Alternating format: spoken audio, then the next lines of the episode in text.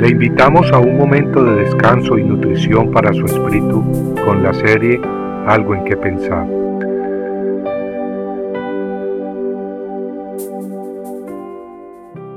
David añadió, El Señor, que me ha librado de las garras del león y de las garras del oso, me librará de la mano de este filisteo. Primera de Samuel 17:37 el capítulo 17 de Primera de Samuel es uno de mis favoritos de la Biblia. En él encontramos la historia del encuentro entre David y Goliat. Los filisteos se habían reunido con sus ejércitos para enfrentarse contra el pueblo de Dios. Los filisteos estaban a un lado del monte, e Israel estaba al otro lado del monte, y entre ellos el valle. Entre los filisteos había un campeón llamado Goliat. Este enemigo había sido un guerrero desde su juventud y era muy poderoso. La Biblia nos dice que medía tres metros de altura, sobre su cabeza llevaba un yelmo de bronce y se vestía con una armadura escamada la cual pesaba ciento veinticinco libras. Sus piernas también estaban protegidas con armadura de bronce.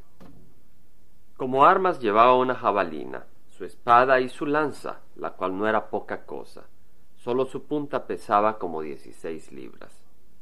Goliat además llevaba un escudero, quien caminaba con él.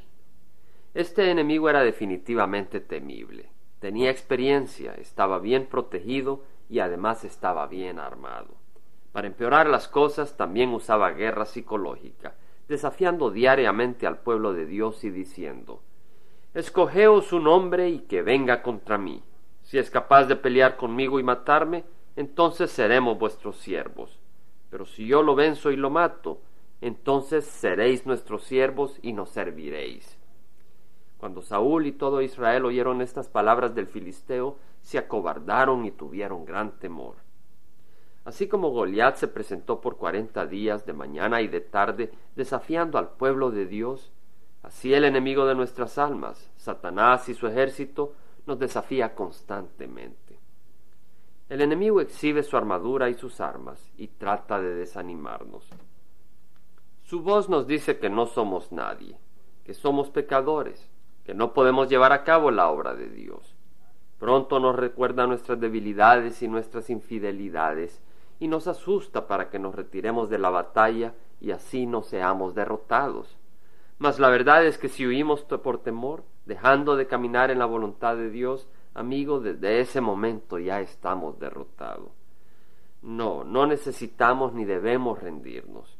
En primera de Samuel capítulo 17 vemos lo que Dios puede hacer cuando ponemos la fe no en nosotros ni en nuestras habilidades, sino en Dios. Hermanos, si Cristo murió por nosotros cuando éramos enemigos de Dios por el pecado, ¿acaso Dios no nos dará la victoria sobre el enemigo ahora que somos hijos de Dios y sobre todo cuando estamos caminando en su voluntad? Cuando David escogió enfrentarse al enemigo, y cuando el rey Saúl expresó preocupación por su vida, David dijo, Jehová, que me ha librado de las garras del león y de las garras del oso, me librará de la mano de este filisteo. Amigo, Dios nos librará del enemigo. En el Salmo 62 leemos una promesa muy hermosa.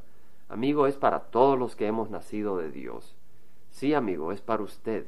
Y ella dice, fíjese, en Dios haremos proezas y Él hollará a nuestros enemigos. Esta es la palabra de Dios. Gloria al Señor. Compartiendo algo en que pensar, estuvo con ustedes Jaime Simán. Si usted desea bajar esta meditación, lo puede hacer visitando la página web del Verbo para Latinoamérica en www.elvela.com. Y el Vela se deletrea E L, B de verdad, E, L, A, donde también encontrará otros materiales de edificación para su vida. Puede también escribirnos al Vela Pio Box 1002 Orange, California 92856, Estados Unidos. Dios le bendiga.